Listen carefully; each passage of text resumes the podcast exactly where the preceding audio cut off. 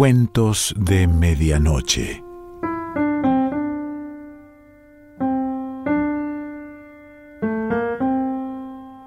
El cuento de hoy se titula La Sirena y pertenece a Ray Bradbury.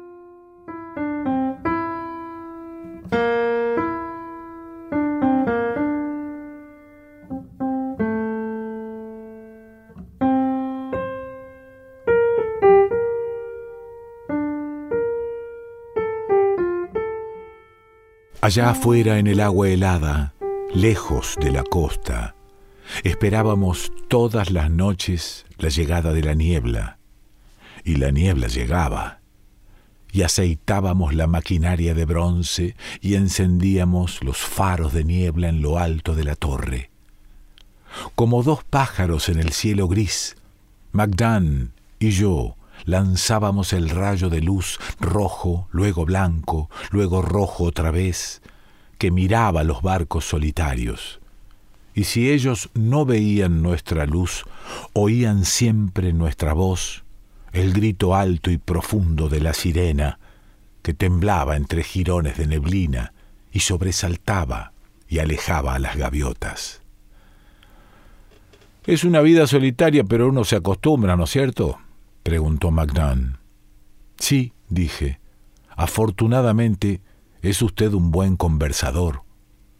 Bueno, mañana irás a tierra, agregó Magdan sonriendo, a bailar con las muchachas y a tomar ginebra. ¿En qué piensa usted, Magdan, cuando lo dejo solo?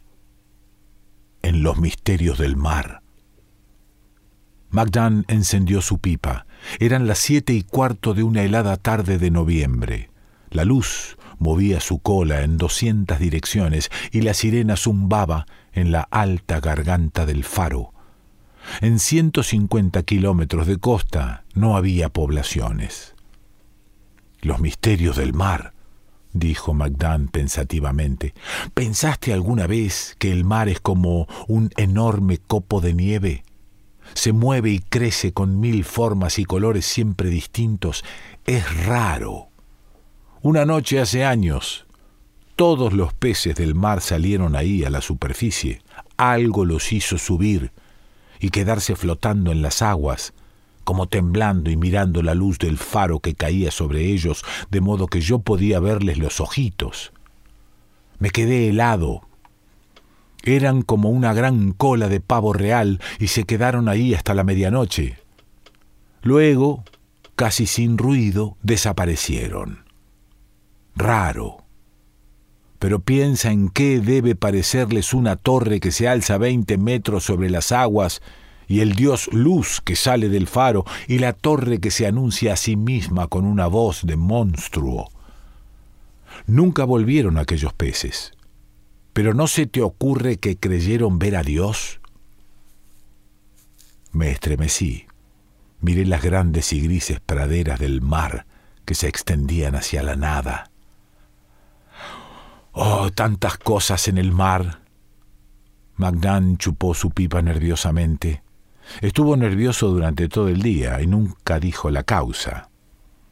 A pesar de nuestras máquinas y los llamados submarinos, pasarán diez mil siglos antes de que pisemos realmente las tierras sumergidas, sus fabulosos reinos, y sintamos realmente miedo cuando nos paseábamos con trompetas arrancándonos países y cabezas, ellos vivían ya bajo las aguas a 18 kilómetros de profundidad, helados en un tiempo tan antiguo como la cola de un cometa. Sí, dije, es un mundo viejo. Ven, te reservé algo especial. Subimos con lentitud los ochenta escalones, hablando. Arriba Magdan apagó las luces del cuarto para que no hubiese reflejos en las paredes de vidrio. El gran ojo de luz zumbaba y giraba con suavidad sobre sus cojinetes aceitados. La sirena llamaba regularmente cada quince segundos. Es como la voz de un animal, ¿no es cierto? Magdan se asintió a sí mismo con un movimiento de cabeza. Un gigantesco y solitario animal que grita en la noche. Echado aquí al borde de diez billones de años y llamando hacia los abismos. Estoy aquí. Y los abismos le responden. Sí, le responden. Ya llevas aquí tres meses, Johnny, y es hora que lo sepas. En esta época del año, dijo Magdan, estudiando la oscuridad y la niebla, algo viene a visitar el faro. ¿Los cardúmenes de peces? No, otra cosa. No te lo dije antes porque me creerías loco, pero no puedo callar más. Si mi calendario no se equivoca, esta noche es la noche. No diré mucho. Lo verás tú mismo. Siéntate aquí. Mañana, si quieres, empaquetas tus cosas y tomas la lancha y sacas el coche desde el galpón del muelle y escapas hasta algún pueblito del Mediterráneo y vives allí sin apagar nunca las luces de noche. No te acusaré. Ha ocurrido en los últimos tres años y solo esta vez hay alguien conmigo. Espera y mira. Pasó media hora y solo murmuramos unas pocas frases. Cuando nos cansamos de esperar, Magdan me explicó algunas de sus ideas sobre la sirena. Un día, hace muchos años, vino un hombre y escuchó el sonido del océano en la costa fría y sin sol, y dijo, necesitamos una voz que llame sobre las aguas, que advierta a los barcos. Haré esa voz Haré una voz que será como todo el tiempo y toda la niebla y como otoñales árboles desnudos. Un sonido de pájaros que vuelan hacia el sur gritando y un sonido de viento de noviembre y el mar en la costa dura y fría. Haré un sonido tan desolado alcanzará a todos y al oírlo gemirán las almas y los hogares parecerán más tibios y en las distantes ciudades todos pensarán que es bueno estar en casa. Haré un sonido y un aparato y lo llamarán la sirena y quienes lo oigan conocerán la tristeza de la eternidad y la brevedad de la vida. La sirena llamó. Imaginé esta historia, dijo Magdan en voz baja, para explicar por qué esta criatura visita el faro todos los años. La sirena la llama, pienso, y ella viene. Pero, interrumpí, ordenó Magdan, allí. Señaló los abismos. Algo se acercaba al faro, nadando. Era una noche helada, como ya dije. El frío entraba en el faro, la luz iba y venía y la sirena llamaba y llamaba entre los hilos de la niebla. Uno no podía ver muy lejos ni muy claro, pero allí estaba el mar, y aquí estábamos nosotros dos, solos en la torre, y allá, lejos al principio, se elevó una onda y luego una ola, una burbuja, una raya de espuma.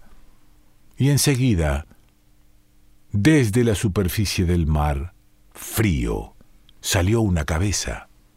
Una cabeza grande, oscura, de ojos inmensos, y luego un cuello, y luego eh, no un cuerpo, sino más cuello y más. La cabeza se alzó doce metros por encima del agua sobre un delgado y hermoso cuello oscuro. Solo entonces, como una islita de coral negro y moluscos y cangrejos, surgió el cuerpo desde los abismos. La cola se sacudió sobre las aguas. Me pareció que el monstruo tenía unos veinte o treinta metros de largo. No sé qué dije entonces, pero algo dije. Calma, muchacho, calma, murmuró Magdan. Es imposible, exclamé. No, Johnny, nosotros somos imposibles. Él es lo que era hace diez millones de años no ha cambiado. Nosotros y la tierra cambiamos. Nos hicimos imposibles. Nosotros. El monstruo nadó con oscura majestad en las aguas frías. La niebla iba y venía a su alrededor, borrando por instantes su forma. Uno de los ojos del monstruo reflejó nuestra inmensa luz roja, blanca, roja, blanca, y fue como un disco que en lo alto de una mano enviase un mensaje en un código primitivo. Yo me agaché sosteniéndome en la barandilla de la escalera. Parece un dinosaurio, Sí, uno de la tribu. Pero murieron todos. No, se ocultaron en los abismos del mar, muy abajo en los abismos. Es esta una verdadera palabra ahora, Johnny, una palabra real, dice tanto los abismos. Una palabra con toda la frialdad y la oscuridad y las profundidades del mundo. ¿Qué haremos? ¿Qué podemos hacer?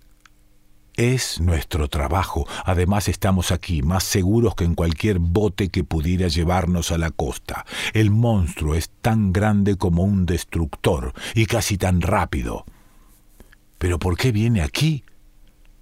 Enseguida tuve la respuesta. La sirena llamó y el monstruo respondió. Un grito que atravesó un millón de años, nieblas y agua un grito tan angustioso y solitario que tembló dentro de mi cuerpo. El monstruo le gritó a la torre. La sirena llamó. El monstruo rugió otra vez. La sirena llamó. El monstruo abrió su enorme boca dentada y de la boca salió un sonido que era el llamado de la sirena, un sonido de soledad, mares invisibles, noches frías. Eso era el sonido. ¿Entiendes ahora? susurró Magdan. ¿Por qué viene aquí? Asentí con un movimiento de cabeza. Todo el año, Johnny, ese monstruo estuvo allá mil kilómetros mar adentro y a treinta kilómetros bajo las aguas. Quizás esta solitaria criatura tiene un millón de años. Piénsalo. Esperar un millón de años. ¿Esperarías tanto?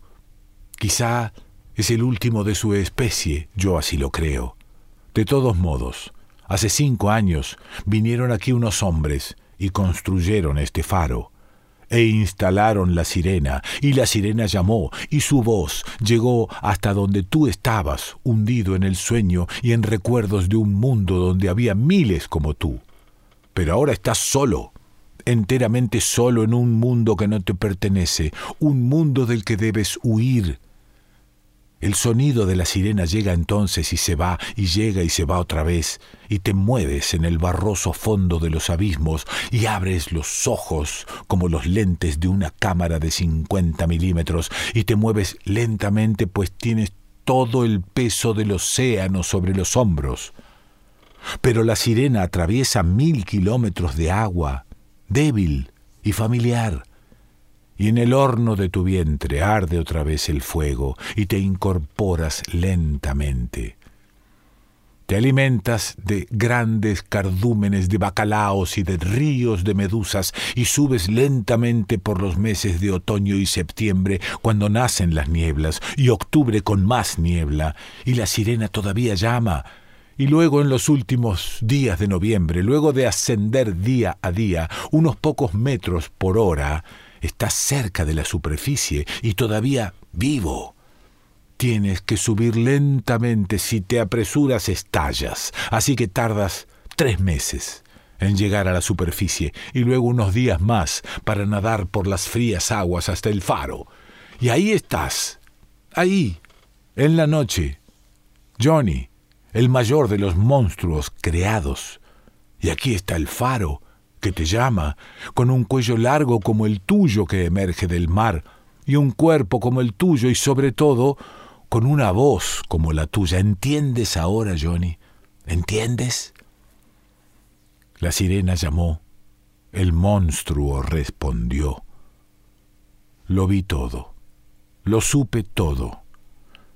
En solitario un millón de años esperando a alguien que nunca volvería el millón de años de soledad en el fondo del mar, la locura del tiempo allí, mientras los cielos se limpiaban de pájaros, reptiles, los pantanos se secaban en los continentes, los perezosos y dientes de sable se zambullían en pozos de alquitrán y los hombres corrían como hormigas blancas por las lomas. La sirena llamó. El año pasado, dijo Magdan, esta criatura nadó alrededor y alrededor toda la noche, sin acercarse mucho, sorprendida, diría yo, temerosa quizá. Pero al otro día, Inesperadamente se levantó la niebla, brilló el sol, y el cielo era tan azul como en un cuadro, y el monstruo huyó del calor y del silencio, y no regresó. El monstruo estaba ahora a no más de cien metros, y él y la sirena se gritaban en forma alternada. Cuando la luz caía sobre ellos, los ojos del monstruo eran fuego, hielo. Así es la vida, dijo Magdan. Siempre alguien espera que regrese algún otro que nunca vuelve.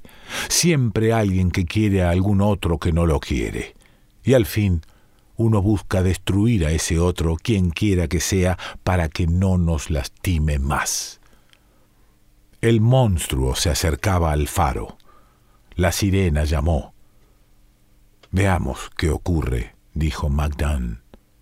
Apagó la sirena. El minuto siguiente fue de un silencio tan intenso que podíamos oír nuestros corazones que golpeaban en el cuarto de vidrio y el lento y lubricado girar de la luz. El monstruo se detuvo. Sus grandes ojos de linterna parpadearon. Abrió la boca. Emitió una especie de ruido sordo como un volcán. Movió la cabeza de un lado a otro como buscando los sonidos que ahora se perdían en la niebla. Miró el faro, se le encendieron los ojos, se incorporó azotando el agua y se acercó a la torre con ojos furiosos y atormentados. Magdan, grité, la sirena. Magdan buscó a tientas el obturador, pero antes de que la sirena sonase otra vez, el monstruo ya se había incorporado.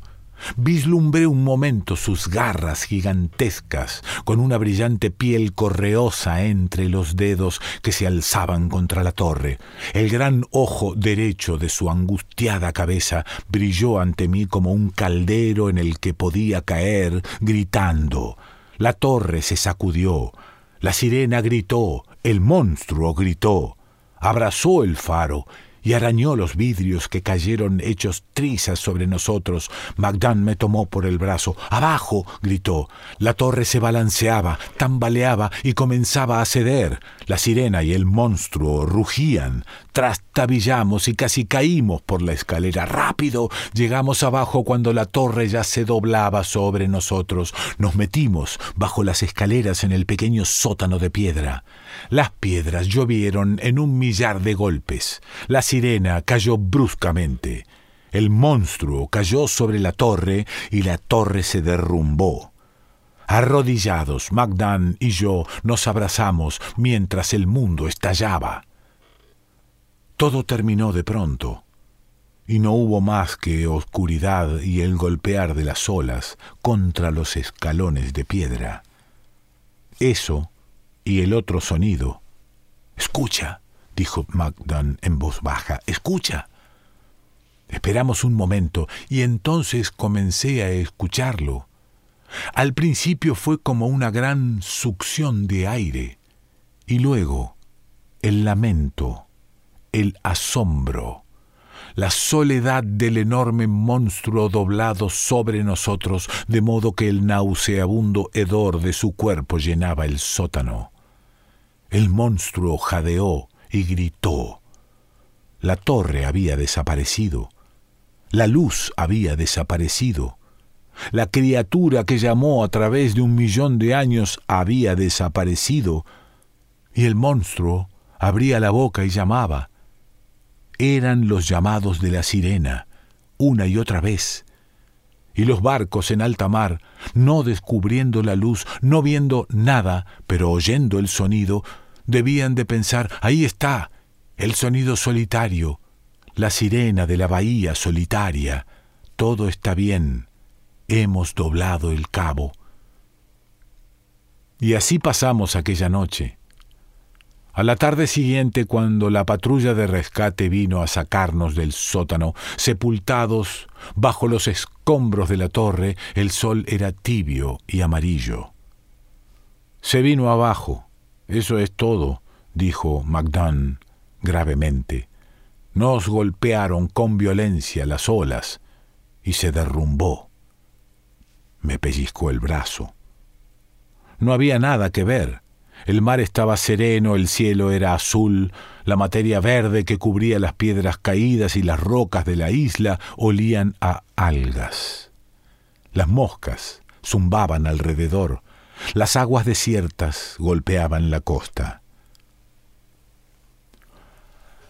Al año siguiente construyeron un nuevo faro, pero en aquel entonces yo había conseguido trabajo en un pueblito y me había casado y vivía en una acogedora casita de ventanas amarillas en las noches de otoño, de puertas cerradas y chimenea humeante. En cuanto a MacDunn, era el encargado del nuevo faro de cemento y reforzado con acero. Por si acaso, dijo MacDunn. Una tarde llegué hasta allí y detuve el coche y miré las aguas grises y escuché la nueva sirena que sonaba allá en el mar, sola. ¿El monstruo? Se fue, dijo MacDunn. Se ha ido a los abismos. Comprendió que en este mundo no se puede amar demasiado. Se fue a los abismos a esperar otro millón de años. Pobre criatura, esperando allá, esperando mientras el hombre viene y va por este lastimoso y mínimo planeta. Sentado en mi coche no podía ver el faro o la luz que barría la bahía solitaria, solo oía la sirena y sonaba como el llamado del monstruo. Me quedé así, inmóvil, deseando poder decir algo.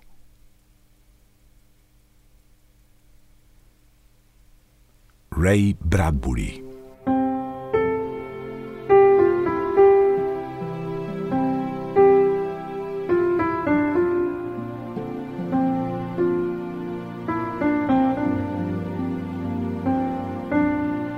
Cuentos de Medianoche